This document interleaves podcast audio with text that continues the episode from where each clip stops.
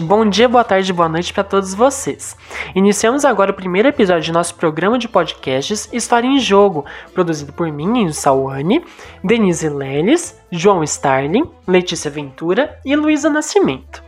Esse trabalho é uma iniciativa realizada ao longo da disciplina prática do estágio 4 do curso de História da Universidade Federal de Minas Gerais. No podcast de hoje, estudando um pouquinho sobre o período ditatorial compreendido entre 1964 e 1985, pretendemos discutir sobre a utilização do futebol por parte de determinados atores com finalidades políticas ao longo do governo de Emílio Garrastazu Médici entre 1969 e 74, sejam elas contra o regime militar então instaurado ou a seu favor. Nossa discussão se desenrola durante os chamados anos de chumbo, ocorridos após a promulgação do AI-5, que acarretou em uma série de medidas repressivas e violentas tomadas por parte do governo militar contra opositores ao sistema ditatorial ou não. A censura, em suma, foi enormemente difundida sobre os meios midiáticos, e para tanto, diversos foram os mecanismos buscados por Médici para conceder ao governo golpista um caráter modernista e progressista, para os olhos da população, é claro, o novo governo deveria parecer símbolo da inovação positiva, como prevista pela ideia de milagre econômico ao qual o país estava submetido, né? O futebol não deixou de ser um dos objetos de entretenimento mais visados por Médici para trazer esse simbolismo de progresso promovido pelo governo militar. E como introdução para nossa discussão sobre futebol ao longo da ditadura militar, a Copa de 1970, ocorrida no México, talvez seja uma ótima introdução. Nessa competição, a seleção brasileira conquistou seu tricampeonato e teve em sua escalação jogadores como Pelé, Tostão e o capitão Carlos Alberto Torres, e foi comandada pelo técnico Zagallo. A vitória foi um momento fanista, em que a emoção e o orgulho de ser brasileiro que surgiram pela conquista foram muito aproveitados pelo país. Houve uma tentativa de associar o sucesso do Brasil na competição ao crescimento econômico que também ocorria, exaltando a seleção como símbolo do progresso do país. Ao mesmo tempo, o tricampeonato de 70 foi o primeiro a ser transmitido ao vivo em cores, por exemplo ainda que tenha sido para um público e regiões seletas, ou seja, a vitória brasileira no futebol, o milagre econômico e o desenvolvimento tecnológico sentido pelo país foram uma ótima receita que trouxe a sensação de modernidade e desenvolvimento para a população.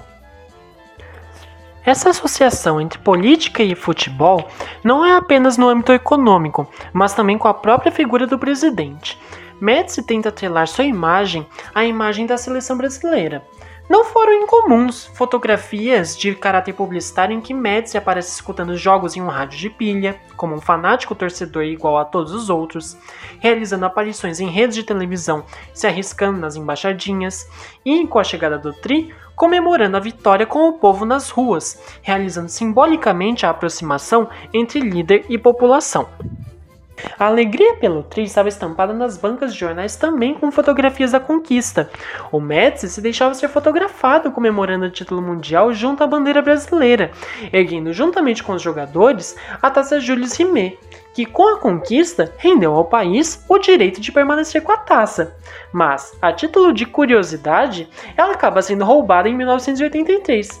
Aqui vale até indicar o filme Roubo da Taça de 2016, que acaba sendo uma demonstração cômica do acontecimento. Ainda mais do que isso, ele decreta como feriado nacional a data prevista para a volta dos jogadores e de toda a comissão técnica. Ele veiculou até mesmo a seleção brasileira em propagandas oficiais do próprio governo. Mas antes que se possa pensar que esse aproveitamento da imagem da seleção se iniciou a partir do resultado da Copa, a preparação técnica que os jogadores tiveram antes do evento já simbolizava as próprias intenções políticas que o governante detinha sobre a utilização do futebol como propaganda.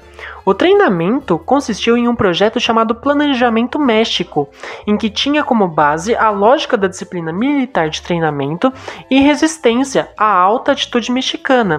E essa questão ressalta o benefício militar e sua contribuição na vitória em campo, que, num momento ditatorial, foi excelente.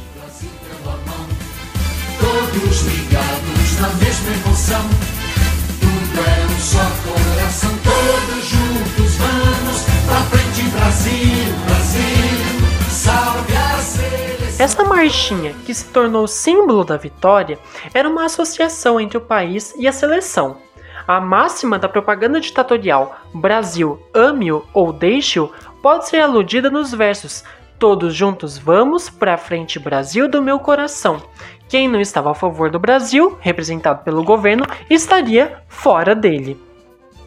E essa música de Miguel Gustavo, por mais que não tenha sido encomendada pelo governo, fez uma divulgação maciça dele, criando um hino que estava na boca de cada cidadão, se tornando uma mola importantíssima para a promoção do presidente.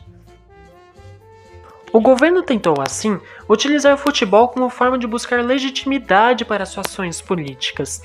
Dessa forma, vale lembrar uma das frases icônicas da tese de Aníbal Chaim: a bola e o chumbo, futebol e política nos anos de chumbo da ditadura militar brasileira.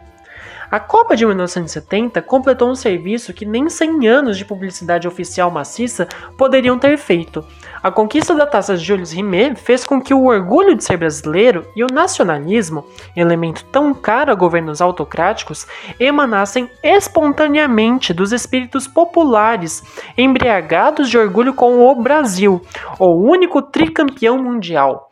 A imagem do Brasil grande não precisaria ser construída pela publicidade. Ela já era um fato consumado, público, acessível a quem quisesse ver. Ainda assim, o futebol não funcionou apenas como promovedor do governo ditador, mas também como um mecanismo político polêmico e de resistência. Como exemplo disso, é importante falarmos sobre a escolha de Zagallo como técnico da seleção, que foi no mínimo questionável. Embora a interferência do governo não tenha sido comprovada, sabemos que João Saldanha, também conhecido como João Sem Medo, que era quem treinava a seleção até março de 70, era comunista Teve inclusive sua trajetória política relacionada ao Partido Comunista. Foi militante com raiz no PCB, especialmente durante as décadas de 40 e 50, e aproveitou suas viagens internacionais para expor as repressões que aconteciam no Brasil para o mundo. O comando da seleção foi trocado apenas três meses antes da grande competição, e isso abre questões sobre a interferência do governo na própria escalação da equipe, ao que Saldanha respondeu. Eu e o presidente, ou o presidente e eu, temos muitas coisas em comum. Somos gaúchos, somos gremistas, gostamos de futebol e nem eu escalo ministério, nem o presidente escala time. Você tá vendo que nos entendemos muito bem?